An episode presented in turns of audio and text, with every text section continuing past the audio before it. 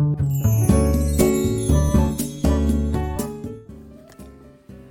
はようございます。愛知県岡崎市のオーラムという一人サロンで美容師をしてます。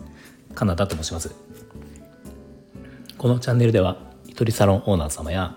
これから一人サロンをするかもしれない美容師様のお役に立てそうな情報や美容のこと髪のことなどを毎朝7時に配信しています、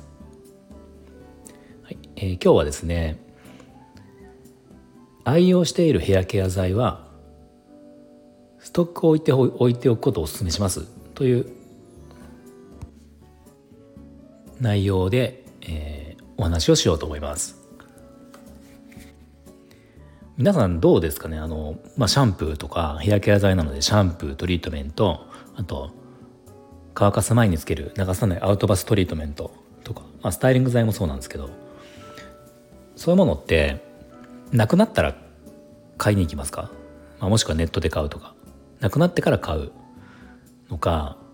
なくなる前にはもう買うようにするのか、まあ、もしくはかなり余裕があるんだけどもうストックをいくつか置いておくとか、ね、いろんなタイプの人が、まあ、いるんじゃないかなと思うんですね。まあ、ちなみに僕はかなりストックを置く方でもうなくなる前に、ストックがないと不安なんですよね。だからストックが減ったらもうストックを買うみたいなことが多いかなと思います僕は。でまあそれはいいんですけどその、まあ、今日の話はえー、ストックを置いておいて置いておいた置いておいた方がいいよというお話なんですね。でこれですね実は先日、まあ、あるお客様で、まあ、こんなことがあったんですね。あのまあ、カットで見えた、まあ、いつも見えるお客様なんですけど、まあ、シャンプーをする時点で、まあ、どうも髪の毛がベトつくんですよ。まあ、ベトつくっていうのは、まあ、何かあのオイルがたくさんついてるとかこうシャンプーとかトリートメントのシリコン、うん、とかそういうものがこう髪残っててなんかこう乾かない状態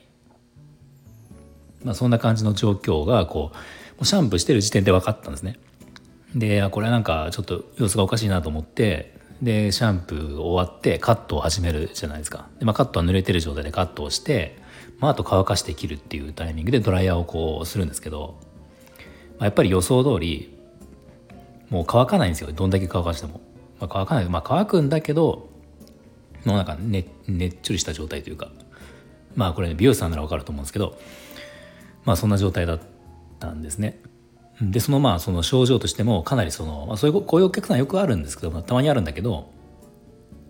うん、その中でもこう末期の状態一番ひどい状態だったんですね、うん、なので、まあ、そのお客様にあのちょっとまあお話をしてこれ何かしましたかっていうその最近変わったこと今まで使ったことがないシャンプー使ったりとか、えー、違うねトリートメントを変えてみたりとか、まあ、何かもしくは家で何かやったとか、ね、他の美容院でトリートメントしたとか、まあ、何か何でもいいから髪のことに関して、えー、最近新しくしたことってありますかって言って、まあ、最初ないって言ったんですよね。うんまあ、なんかなんか僕にその言われるのかちょっとこ嫌だったのか怖かったのか、まあ、最初ないって言ってて「いや本当にないですか?」っていうこうもう明らかに今髪の状態がいつもと違うんだけど「本当ないですか?」っていうねこう問い詰めたらまあ実はなんかその自分が使ってるか、えー、流さなくていい乾かす前につけるトリートメントが、えー、なくなったのでえー、昔娘さんが、えー、娘さんがくれた昔くれて使ってなくて置いてあったその流さなくていいトリートメントを、まあ、時々週に2回3回ぐらいかな使ってましたみたいな使いましたっていうね。でもちょっとしか使ってないですよみたいな話があったんですよ。でまあおそらくそれが原因なんですよね。別にそのしばらく使ってなかったから古いとかっていうわけでもないし、まあ、その娘さんがくれたトリートメントのものが悪いとかっていうそういう話じゃなくて、まあ、単純にそのお客様には合ってなかったっていうことなんですよ。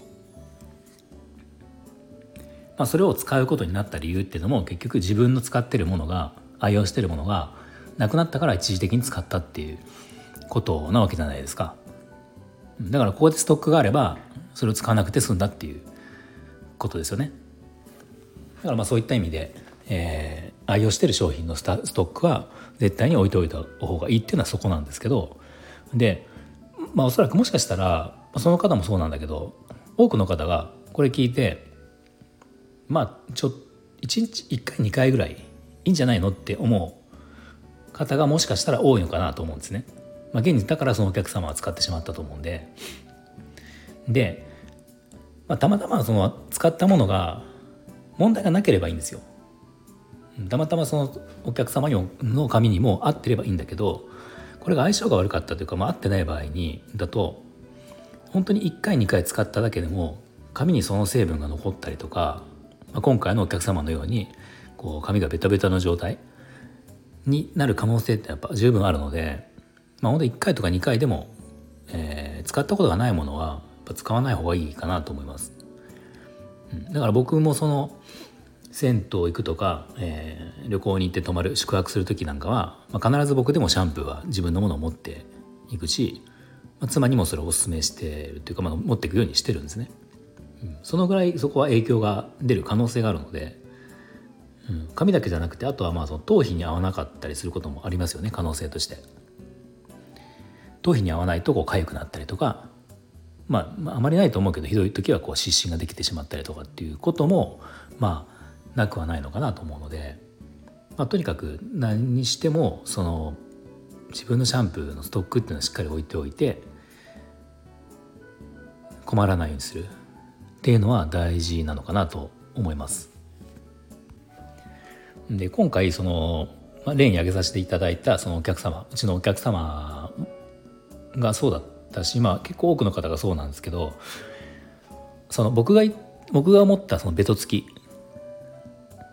何かそのシリコンかなんかが残ってる状態独特の状態がまああるんですけど、まあ、その状態っていうのをお客様って結構気づかないというかなんならその髪が引っかかるって思ってるんですよね。すごく髪の引っかかりがあってちょっと傷んでる感じがしたとかパサつく感じがしたのありますっていうふうに大体多くの人が答えるんですよこの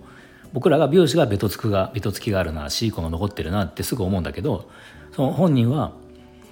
うん、あのパサつくとかそんな感じは思ってたみたいなことをよく言うんですね。だからなんか、まあ、確かにパサつくっ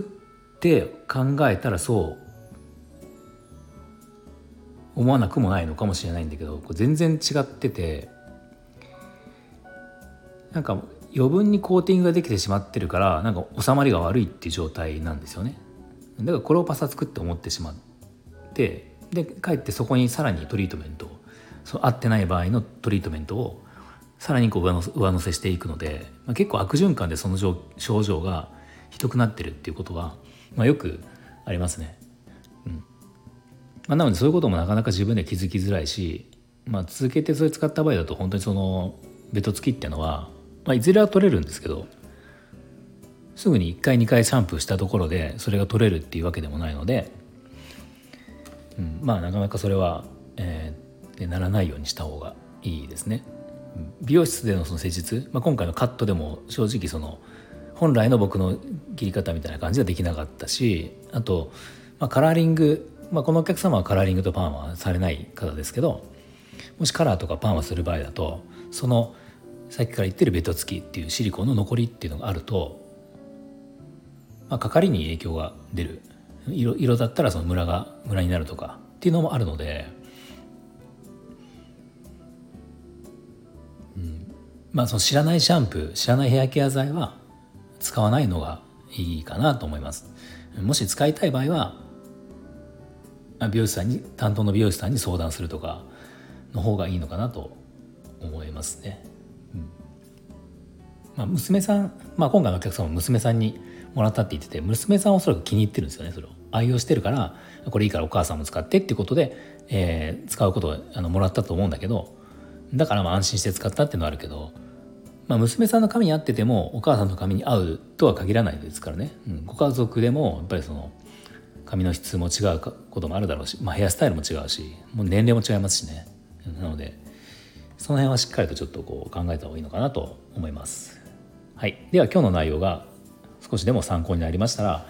いいねボタンフォローをぜひお願いします。では今日も最後まで聞いていただきありがとうございました。